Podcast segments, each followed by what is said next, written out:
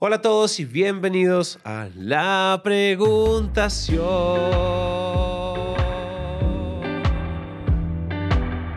Daniel Ernst. Esa es la pregunta, Manuel Alejandro. Bueno, vamos con la pregunta de hoy. Hola Adán, buenas tardes. Tengo una pregunta para el podcast. Llegando como un nuevo vendedor a una empresa internacional, equipado con una actitud positiva, conocimientos técnicos sólidos y una mente fresca llena de ideas inspiradas precisamente por la metodología aprendida en los videos y en los podcasts de ustedes, me enfrento a un desafío significativo. ¿Cómo mantener mi energía y pasión en un entorno que presenta envidia por parte de mis colegas de ventas, traiciones internas y la resistencia de mi jefe directo a cualquier tipo de cambio o innovación? Sin embargo, tengo el apoyo del jefe de mi jefe, quien valora mis propuestas, pero preferiría no saltar por encima de mi supervisor inmediato. La pregunta sería, ¿cómo puedo mantener mi entusiasmo y energía como vendedor de esta nueva empresa internacional, a pesar de, de, enfrentar la envidia de mis compañeros y la resistencia de mi jefe directo a cambiar o innovar? ¿Qué puedo hacer? Bueno, es la primera vez que tenemos toda una temporada de drama en la preguntación. Se ha nunca ganado. Había, nunca había preguntaciones con tanto drama. Se ha ganado un damn boy. Damn boy. Entonces, arranca tú. Bueno, entonces. Eh, no, no vamos a decir su nombre por proteger su identidad. Entonces, por proteger su identidad, vamos a llamarle. Ignacio Cacho. Listo, ya está. Entonces, eh, querido Ignacio Cacho, yo diría, yo diría dos cosas. Eh, número uno, y esta, brother, no, te lo, va a gustar, pero te voy a decir una anécdota personal para, para, para que veas que es en buen, en buen plan. Lo primero es que revises si qué tanto eres tú la causa de esas envidias o qué tanto eres tú la causa de mm, que tu jefe no valore tus, tus ideas. Y yo sé que esto no es lo que querías escuchar, pero te voy a contar, yo alguna vez estaba trabajando con un consultor de empresas familiares porque quería mejorar la relación con, con mi socio y en algún momento el consultor me dijo, Dan, lo que pasa es que no escuchas. Y yo le contesté, no, sí escucho. Y me dice, Dan, no escuchas. Y yo le insistí, no, Pepe, yo sí escucho. Y entonces levanta la voz y me dice, Dan, es que no escuchas. Entonces cuando me levantó la voz así fue como, ay, güey, ¿por qué se enojó este vato? Y luego caí en cuenta de que el vato genuinamente estaba intentando decirme algo y yo al decir sí escucho, lo que estaba haciendo era rechazar completamente su argumento. Lo irónico es, al yo decir sí escucho, literalmente estaba no escuchando lo que él me quería decir. Entonces lo que te quiero decir, compadre, es trabaja en tu, en tu self-awareness y en tu, en tu autoconocimiento. No tengo clara cuál es tu situación. Evidentemente yo aquí estoy inventándome cosas a partir de lo que tú preguntaste. Pero sí, sería interesante que tú preguntaras tal vez a amigos, colegas con los que has trabajado previamente o a tu familia, gente que sea objetiva y que te va a decir las cosas, ¿no? No, no, no tu mamá que te va a decir lo que quieres escuchar sino que les preguntes como, oye, ¿me está pasando esto? ¿Qué motivos podría yo qué motivos podrían tener ellos que yo esté ocasionando que esto, que esto ocurra? Y obviamente tienes que hacer el acuerdo previo de, hey, suéltala, compadre. O sea, de, dame durísimos y no pasa nada. Tipo, estoy aquí para recibir retroalimentación. Entonces, es una primera cosa que te digo. Y lo segundo que te digo es, acuérdate del episodio 12 una herramienta para entenderlos a todos en donde hablamos de DISC. Puede que tú estés teniendo este tipo de conflictos o de fricciones porque tú estás hablando desde tu DISC y no les estás hablando a ellos en águilas y son águilas o en loros y son loros o lo que sea, sino que tú estás siendo muy búho o lo que sea que tú seas.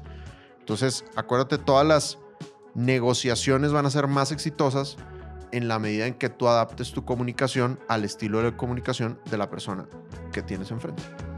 Sí, yo voy a decir un par de ideas sueltas. Ignacio, ¿cuál fue el apellido que le inventamos? Cacho. Ca Ignacio Cacho, mi buen cachirri. Aquí, va, aquí van mis ideas.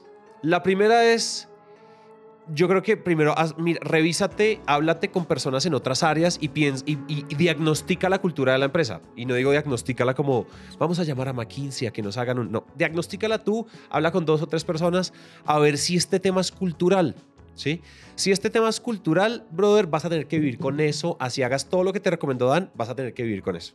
Es decir, si quieres quedarte en esa empresa. Si es cultura, si eso son cosas culturales, las culturas son las cosas más arraigadas que hay en las compañías.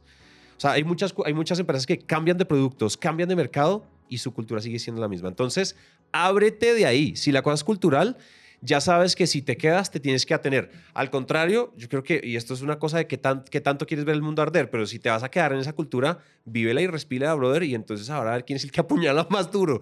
Pero yo no me quedaría. Si fuera mi consejo, yo no me quedaría ahí. Número dos, creo que yo haría, yo haría, probablemente haría algo y es entender si de repente, o sea, como primero puedes frentear la situación, ¿cierto? Y cita a las personas, este es un consejo muy parecido al de Dani, cita a las personas involucradas y pregúntales como qué pasó, suéltala todo a los involucrados particulares. Cuéntale, oye, estoy aquí para recibir feedback y que te den todo este feedback. Hay otra cosa que yo creo que, que puede pasar y es la gran motivación tuya. O sea, tu pregunta es, ¿cómo hago para estar motivado en un ambiente tóxico?